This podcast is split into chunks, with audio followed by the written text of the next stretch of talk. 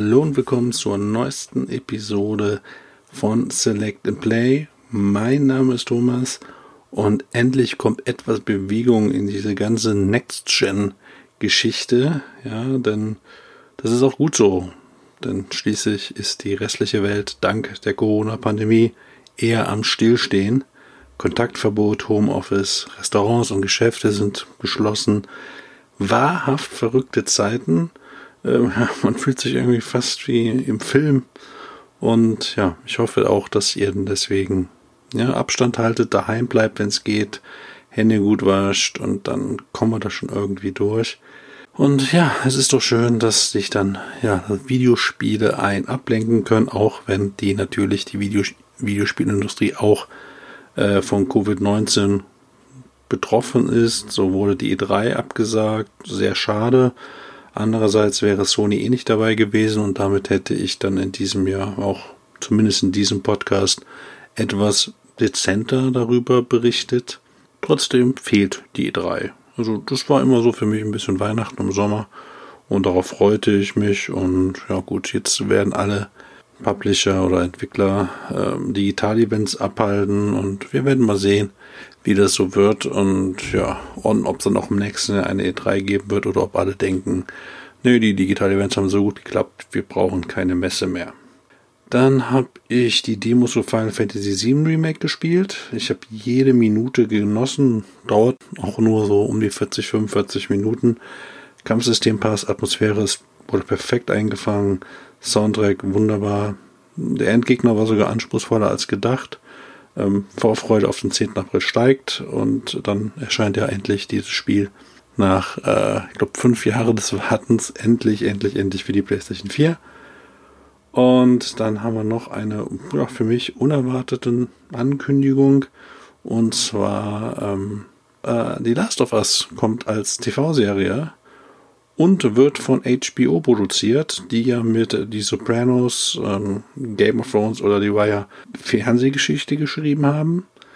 Letztes Jahr sorgte HBO mit der Miniserie Chernobyl auch für Aufsehen und eben der Schöpfer dieser Serie, Craig Mason, äh, wird dann die Last of Us äh, zusammen mit Naughty Dogs Neil Druckmann äh, adaptieren. Genaue Details gibt es noch keine, aber es beruhigt mich doch sehr, dass Druckmann am Drehbuch arbeiten wird und dadurch sicherstellt, dass, ja, ich hoffe zumindest sicherstellt, dass die Serie dem Videospiel auch gerecht wird. Persönlich hoffe ich jetzt nicht, dass man einfach nur Teil 1 nacherzählt. Das fände ich halt sehr langweilig, denn ich denke, das Universum äh, von Last of Us hat genug Potenzial für andere Geschichten und ähm, ja, wenn ich Joel und Ellie sehen möchte, dann spiele ich halt die Spiele. Ähm, mal gucken, was die dann draus machen. Ja, dann hat noch Sucker Punch Samurai Epos Ghost of Tsushima endlich einen Release-Termin bekommen. Das Spiel soll am 26. Juni erscheinen. Und zwar als normale Edition oder als Special Edition, die dann folgendes beinhaltet. Halt das Spiel auf Blu-ray-Disc, Steelbook-Hülle, Gutschein für ähm, ja, so ein Held, Held von Tsushima Masken und Schwertskin und dann Gutschein, also ein Gutscheincode für äh, Talisman der Gunst, Hashimans und ein Technikpunkt. Audiokommentar des Directors und ein digitales Mini-Artbook. In der Collectors Edition ist dann ja ebenso das Spiel auf Blu-ray-Disc, ebenso Steelbook-Hülle, Maskenreplik aus Polyresin mit Displaysockel und Einzelnummerierung. Dann gibt es noch einen Kriegsbanner, der irgendwie 140 äh, Zentimeter lang sein soll. Dann ein traditionelles Furoshiki, das ist ein Wickeltuch. Dann ein 48-seitiges Mini-Artbook von Dark Horse. Ähm, ja, dann die komplette Weltkarte auf Stoff gedruckt. Und eben alle Gutscheine aus der normalen Digitalfassung, äh, beziehungsweise aus der Special Edition, wie eben genannt. Wer es will, kann sich das mal genauer anschauen. Ähm, kurz erwähnen möchte ich dann noch etwas aus der Gerüchteküche. Angeblich arbeiten Masahiro Ito, der Creature Designer von Silent Hill 1 bis 4, sowie Kaishiro Toyama, Autor von Silent Hill 1, an einem Reboot der Reihe. Unterstützen äh, soll ja als Entwicklerteam quasi das ähm, die Jungs das äh, Sony ähm, Studio aus Japan weswegen es dann vielleicht eher ein exklusives Spiel für PlayStation 5 werden könnte. Und ich weiß nicht so richtig, ob das jetzt alles nur Wunschdenken ist, Wunschdenken ist oder ob da wirklich Wahrheit dahinter steckt. Aber sollte es wahr werden, dann wäre das schon alleine für mich ein Kaufgrund für die PlayStation 5. Denn Silent Hill 1 bis 3 fand ich genial und ja, ich habe die Serie immer mit PlayStation verbunden, logischerweise. Und ähm, ja, ein, exklusiv, ein exklusiver Reboot, das wäre, wäre Hammer. Ähm, aber wie gesagt, ich, ich glaube da noch nicht so richtig dran, weil Konami, ja, sind halt jetzt nicht gerade dafür bekannt, dass sie noch großartig viele Spiele machen. Und denen gehört Silent Hill und ob dann wirklich Sony da reinbrechen kann und sagt, hey, wir machen für Konami mit den alten Serienleuten jetzt ein neues, altes, also ein Reboot von Silent Hill. Ich weiß es nicht. Würde mir halt gefallen, aber ich bin da noch sehr, sehr skeptisch. Ja, und dann kommen wir halt auch schon zu den wichtigsten Meldungen und die haben endlich mit, wie gesagt, Next Gen oder PlayStation 5 zu tun. Denn Sony war dieses Jahr bisher ruhig, sehr ruhig. Ja, auf der, auf der CES im Januar präsentierte man nur das Logo der PlayStation 5, das übrigens genau wie das Logo der PlayStation 4 aussieht, nur dass eben die 4 durch eine 5 ersetzt wurde. Hätte auch der Praktikant machen können. Trotzdem brach dieses äh, Logo dann auf Instagram irgendwie bezüglich Videospielsektor alle Rekorde. Aber eigentlich war das halt jetzt so eine, ja, nicht der Rede wert, würde ich sagen. Microsoft dagegen ist bisher sehr offensiv. Ja, Name und Gehäuse der Xbox Series X wurden im Dezember auf den Video Games Awards präsentiert. Mit Senua Saga Hellblade 2 wurde direkt ein Next-Gen-Spiel gezeigt. Im Januar teaserte Ninja Fury mit Project Mara ein weiteres Spiel an, welches offensichtlich Raytracing für eine fotorealistische Beleuchtung nutzt. Im Februar veröffentlichte dann der Xbox-Chef Phil Spencer in einem Blogpost einige technische Daten zu Series X. Ja, demnach setzt die Series X auf ein ja, AMD, äh, auf AMDs neuester Zen 2 Reihe und der RDNA 2 Architektur. Es liefert viermal so viel Prozessorleistung wie Xbox One und gibt Entwicklern halt dann Zugriff auf 12 Teraflops Grafikpower und das sind dann doppelt so viel wie Xbox One X und gleich achtmal so viel wie Xbox One. Dann irgendwie haben die auch viele Schlagwörter in den Raum geschmissen, irgendwie Variable Rate Shading, VRS. Damit sollen irgendwie die Frameraten ähm, auf einer hohen Auflösung irgendwie stabil bleiben, ohne dass die Bildqualität geschmälert wird. Wie gesagt, Hardware beschleunigtes Raytracing und SSD-Speicher ganz wichtig. Mittels Quick Resume wurden dann wurden Technik vorgestellt, mit denen mehrere Spiele gleichzeitig pausiert äh, werden können. Und an der Stelle könnte man halt auch direkt weiterspielen, wo man aufgehört hat. Dann äh, sollen maximal 120 Frames per Second unterstützt werden, also nochmal deutlich mehr als die 60 Frames. Man braucht natürlich einen passenden Fernseher dazu, also mindestens HDMI 2.1. Und es wurde nochmal betont, dass alle existierenden Xbox One-Spiele inklusive aller abwärtskompatiblen Spiele für Xbox 360 und Xbox besser aussehen und sich auch ja, besser spielen lassen als zuvor. Sprich, stabilere Frameraten, schnellere Ladezeiten, höhere Auflösung, bessere Qual Grafikqualität und alles, ohne dass der Entwickler das nochmal anpassen muss. Und ich kenne das persönlich ja, manche Xbox 360 Spiele oder Xbox Original Xbox Spiele auf der Xbox One X schon aussehen, als seien das Remaster. Also von daher ist das echt ein gutes Feature. Ja, und, und zu guter Letzt wurde noch Smart Delivery vorgestellt. Und das ist im Prinzip, sofern ja, Entwickler das unterstützen, kann man halt ein Spiel für Xbox One kaufen und hält später die Series X Variante kostenlos von diesem Spiel. Das ist also eine Art generationenübergreifendes Cross-Buy kennt das ja sicherlich noch, dass man äh, oft PlayStation 3 Spiel spielen äh, kauf, gekauft hat und dann konnte man ähm, gleichzeitig das auf der Vita spielen. Ähm, und sowas in der Art ist das auch. Nur was macht das Sony? Nichts. Also erstmal nichts. In dieser Woche, also Mitte März, drehte Microsoft dann richtig auf. Handfeste Specs und viele Details zum Controller oder Anschlüsse und Speichererweiterung. Dazu bekam YouTuber das Xbox-Gehäuse und Controller zum Testen. Also sehr, sehr viele Infos. Ja, es wurde bekannt gegeben, dass auf der Rückseite des Gehäuses ein Erweiterungsslot ist, wo man eine 1 Terabyte Micro SSD reinstecken kann, um dann eben die, den Gesamtspeicherplatz auf 2 Terabyte zu erhöhen. Und ja gut, und, und die, die technischen Daten, die lese ich mal schnell vor. CPU 8 Kerne at 3,8 GHz, Custom sind 2 CPU, GPU 12 Teraflops mit 52 CUs, äh, jeder dann mit 1,825 GHz, Custom RDNA 2. Es gibt äh, 16 GB RAM mit einem ähm, 320-Bit Bus. Die Memory, die Speicherbandbreite ist 10 GB mit äh, 560 GB pro Sekunde und 6 GB mit 336 GB pro Sekunde. Interner Speicher ist wie gesagt die 1 TB Custom NF VME SSD, die wie gesagt erweitert werden kann. Und die SSD hat dann 2,4 GB in der Sekunde mit RAW und 4,8 GB in der Sekunde äh, compressed. Ein optischen Speicher ist halt dann 4K UHD Blu-ray Drive. Das waren erstmal die Daten, die alle schon mal sich gut angehört haben. Welchen Unterschied macht das dann? Macht die, unter, die SSD? Ähm, das zeigte dann einfach Microsoft in einem Video. Da haben sie, das habe ich verlinkt in den Show Notes und dort haben sie dann State of Decay 2 gezeigt und es dauerte ja auf der Xbox Series X ungefähr 8 Sekunden, bis man mit dem Spiel loslegen konnte und auf der Xbox One X dauerte es 50 Sekunden.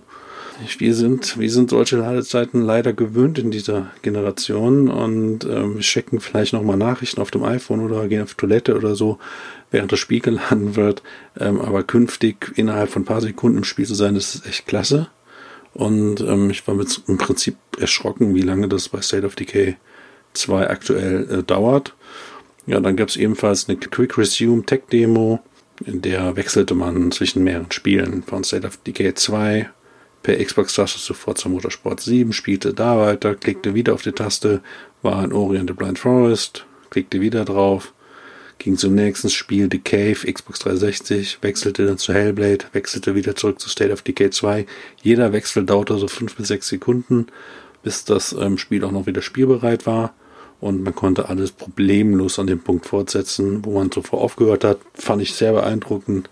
Die Xbox-Leute erwähnten dann noch, dass die Spieler im Durchschnitt drei bis vier Spiele im Monat spielen und ähm, dass man einfach diese drei, vier Spiele in diesem Quicktime-Speicher laden kann und könnte dann immer instant quasi zwischen denen hin und her wechseln, quasi endlich wieder Plug and Play ähm, für Konsolenspieler. Und das Verrückte ist halt auch, dass die Speicherstände auf der SSD dann gespeichert werden und bleiben dann auch erhalten, wenn die Konsole ausgeschaltet wird oder man sogar ein Systemupdate installiert ja, äh, laut Microsoft hat ein Tester eine Woche lang seine Konsole ausgesteckt gehabt vom Strom und hat dann eine Aktualisierung durchgeführt und dann konnte er das Spiel wieder an der Stelle fortsetzen, wo er das beendet hatte, komplett ohne Ladebildschirm und wenn das wirklich in der Realität so ist, dann muss ich sagen, Chapeau, das wäre definitiv eine Funktion, die ich dann mir auch für die PlayStation 5 äh, wünschen würde. Ja gut, und zu guter Letzt haben sie noch eine Controller gezeigt. Also der sieht zwar optisch aus sehr ähnlich wie der Xbox One Controller.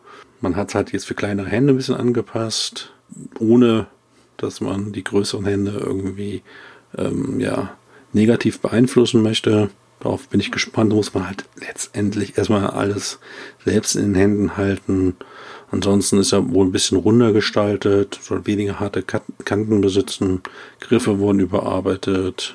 Das D-Pad ist neu, das ist kein, kein Steuerkreuz mehr, das ist so ein Hybrid aus dem klassischen Steuerkreuz und den, ja, diesem der runden Elite-Controller-Scheibe. Ähm, Finde ich eigentlich ganz gut, äh, denn ich benutze diese Scheibe beim Elite-Controller ständig. Ja gut, kompatibel für Smartphones ähm, ist es auch. Man soll die zwischen mehreren Geräten einfach wechseln können. Und die Latenzzeiten wurden auch irgendwie gesenkt. Das ist ganz gut. Und es gibt endlich eine Share-Taste. Da folgt Microsoft also endlich mal ähm, Sony, indem man einfach per Knopfdruck äh, seine Screenshots oder Videos aufnehmen kann und dann auf Sozialplattformen zu teilen. Das ist, ist eine gute Sache. Ansonsten wurde irgendwie an den Materialien ein bisschen geändert. Trägertasten haben jetzt ein Punktmuster für mehr Griffigkeit und es werden aber weiterhin ähm, AA-Batterien also verwendet. Ähm, Insgesamt würde ich sagen, konsequente Weiterentwicklung ohne verrückte Ideen. Aber man hat halt was gesehen. Denn ich war wirklich überrascht, wie offensiv und transparent Microsoft Konsole, Controller und alles vorgestellt hat. Man hat natürlich noch keine Spiele jetzt, keine neuen jetzt gesehen, aber man hat Demos gesehen. Man hat den Controller gesehen, das Gehäuse, man weiß, wie man die Speicher erweitert. Die ganzen technischen Daten sind da. Ja, also es fehlen eigentlich nur noch Spiel und Preis. Und dann habe ich mir auch gedacht, was macht Sony? Na gut, äh, Sony hat dann am 18. März gekontert. Ja, wurde tagelang auf Social Media, äh, wurde halt dieser The Road to PS5 beworben. Eben ein Vortrag von Mark Cerny, dem äh, Lead-System-Architekt von PlayStation äh, 4 und 5. Und ja, im Prinzip haben alle, nachdem Microsoft so vorgeprescht ist, einfach auf Sonys Konter gewartet. Und anstatt irgendeine tolle Veranstaltung bekamen wir einen langweiligen und langwierigen Technikvortrag. 53 Minuten erzählte Cerny über die Neuerung der Konsole, Leider erzählte er eben nur und zeigte Diagramme. Wieso er keinerlei Spielszenen zeigte oder Demos, das, das frage ich mich wirklich. Äh, statt die eigene SSD theoretisch anzupreisen, wieso wurde nicht gezeigt, wie schnell Spider-Man auf der PlayStation 5 lädt im Vergleich zur PlayStation 4? Das hat er selber letztes Jahr erwähnt, wie schnell das jetzt ginge und gut, Microsoft zeigte das mit State of Decay 2 ja, warum Sony nicht diese Chance nutzt, sondern einfach einen Spider-Man zu zeigen, keine Ahnung. Sony blieb stur bei der Theorie und das langweilte. Und wer es für eine gute Idee hielt, Pseudo-Zuschauer im Bild zu platzieren, damit der Eindruck erweckt wird, dass Sony vor einem Publikum spreche, ja, der gehört eh gefeuert. Also das sah so billig aus, dass da im, im Vordergrund ein paar Schatten zu sehen waren, die sich auch hier und da mal bewegten einfach dazu stehen, dass wegen Covid-19 kein Publikum möglich ist und fertig, ist hundertmal besser als dieses, diesen, diese Lösung, nenne ich es jetzt mal. Mir ist bewusst, dass der Vortrag ursprünglich für die Game Developers Konferenz gedacht war, die jetzt wegen Corona verschoben wurde. Ich habe mich aber wirklich gefragt, wieso Cerny dann erklärte, wie Festplatten funktionieren. Der erklärte solche Basics, die jeder Entwickler weiß. Das ist, fand ich seltsam für einen Fachvortrag. Also wollte Sony vielleicht doch die normalen Spieler ansprechen, wohl wissend, dass die Fans sich nach Infos sehnen und eben diesen Vortrag anschauen werden. Und man bewarbt das ja auf den eigenen Social Media Kanälen. Aber dafür war dann die Präsentation zu theoretisch und langweilig. also ich kann mir wirklich gar keinen Reim daraus, Reim daraus machen, was genau Sony damit bezwecken wollte und wer denn jetzt die genaue Zielgruppe war. Ich weiß es nicht. Im Vergleich hat man zur Xbox auf jeden Fall, hat man jetzt aktuell einen schlechteren Job gemacht, was die Werbung angeht.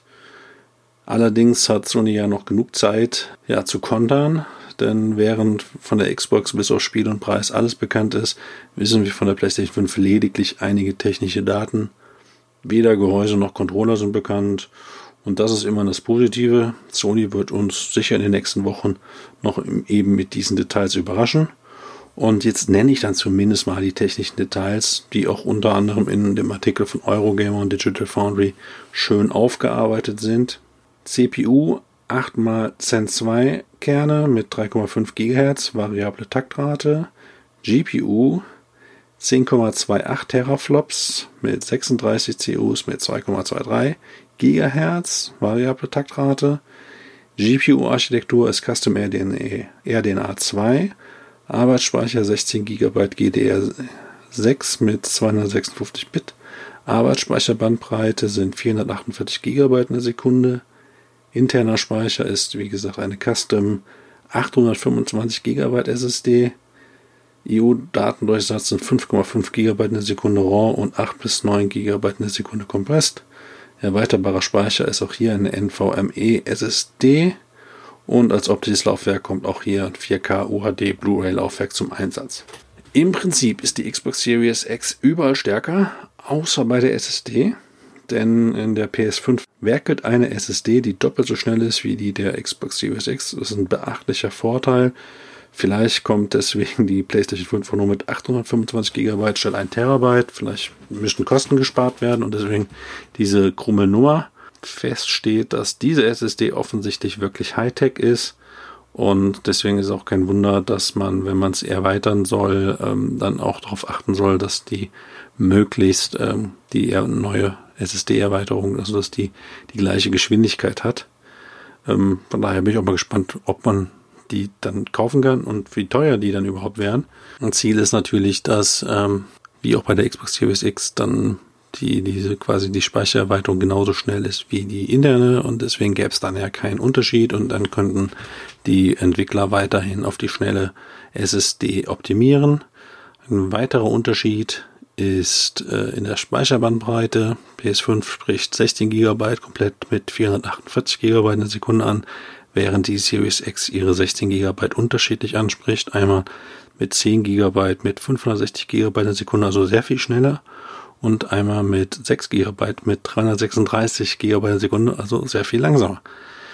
Welcher Weg in der Praxis dann jetzt Vorteile hat, das können letztendlich nur die Spiele zeigen. Und ein bisschen enttäuscht war ich auch über die Abwärtskompatibilität, weil, ja, er hat sich ein bisschen doof ausgedrückt. Ja, also, das hier ist jetzt, äh, also er hat von 100 Spielen äh, gesprochen, die aktuell abwärtskompatibel sind. Und ähm, da müssen sie noch weiter testen, aber ich glaube er meint schon, dass am Ende die Großteil oder die komplette Bibliothek von PlayStation 4 Spielen abwärtskompatibel sein wird. Aber er hat eben nur von PlayStation 4 geredet, nicht von PlayStation 3. Gut, PlayStation 3 habe ich auch nicht erwartet, aber PlayStation 2 und 1, das wäre doch mal eine schöne Sache gewesen. Und es wurde auch nicht irgendwie erwähnt, dass die Spiele besser laufen würden, großartig. Und das ist dann echt ein bisschen schade, wenn Xbox irgendwie damit wirbt, dass man äh, die Spiele in 4K äh, spielen werden wird, dass die Framerate besser wird, dass teilweise Auto HDR eingebunden wird. Da waren jetzt hier so die, die Infos ein bisschen dürftig. Klar, wir, wir holen uns eine PlayStation 5, um neue Spiele zu spielen. Aber ich fände es halt schön, wenn man so viel Geld investiert hat, dass man dann irgendwie in einem Kasten dann seine alten Spiele auch noch spielen könnte. Das finde ich persönlich bei der Xbox sehr interessant, dass ich dann, dann nach vier Generationen Xbox auf einem Kasten spielen kann und bei der PlayStation muss ich dann weiterhin ja mehrere verwenden. Schade. Nochmal zurück zur SSD, die ja wirklich ein groß, großer Vorteil ist. Ich fand den Vortrag halt interessant, dass der hat dann davon gesprochen, dass man früher bei Jack 2 beispielsweise die Levels so bauen musste, dass das ähm, da alles sehr verwinkelt ist, weil man Probleme hatte, die Welten auch zu laden und dass man solche Tricks künftig mit einer SSD nicht mehr bräuchte. Dass Ladebildschirme vielleicht komplett verschwinden. Dass Schnellreise zum Beispiel in, in Spider-Man, komplett verschwindet. Dass also wirklich eine Schnellreise wirklich eine Schnellreise ist und man ist einfach da. Weil aktuell muss man ja in Spider-Man quasi einen Ladebildschirm über sich ergehen lassen, wie er in der U-Bahn fährt. Ähm, und solche Sachen sollen alle weg sein. Oder ähm, dass dann in, an, weiß ich, Uncharted, Jedi Fallen Order und wie sie alle heißen, dass man sich durch eine enge, äh, ja, durch so, so eine so eine Spalte quetscht und das eigentlich nur vom Spieldesigner so gemacht wurde, damit in Wirklichkeit im Hintergrund die Welt nachladen kann, dass solche Tricks vielleicht künftig nicht mehr notwendig sind. Vielleicht ist es ja dann sogar so, dass ähm, das Level of Detail ähm, besser wird, dass vielleicht die Pop-ins weniger auffällig sind oder vielleicht ganz verschwinden, wenn halt eine große Open World komplett von SSD geladen wird. Ich bin, ich bin da sehr, sehr gespannt und ähm, ich finde es beachtlich, dass äh, tatsächlich ähm, PlayStation 5 so eine schnelle SSD äh, eingebaut hat. Und ähm, ich bin wirklich gespannt, ob sich das aushält. Ob diese 10,28 Teraflop gegen etwas über 12,1 Teraflop, ja, also man hat weniger Teraflop als die Series X, ob sich dafür die sehr viel schnellere SSD dann eher bemerkbar macht. Also ob man da eher Vorteile haben wird. Aber auch das ist alles jetzt Spekulation. Fakt ist, beide Konsolen scheinen sehr gute Konsolen zu werden. Also das sind technisch, ist das eine ganz andere Liga als noch bei der PlayStation 4 und Xbox One, die ja beide ja schon veraltet auf den Markt kamen. Ja, die mussten noch auf die Jaguar-Architektur setzen.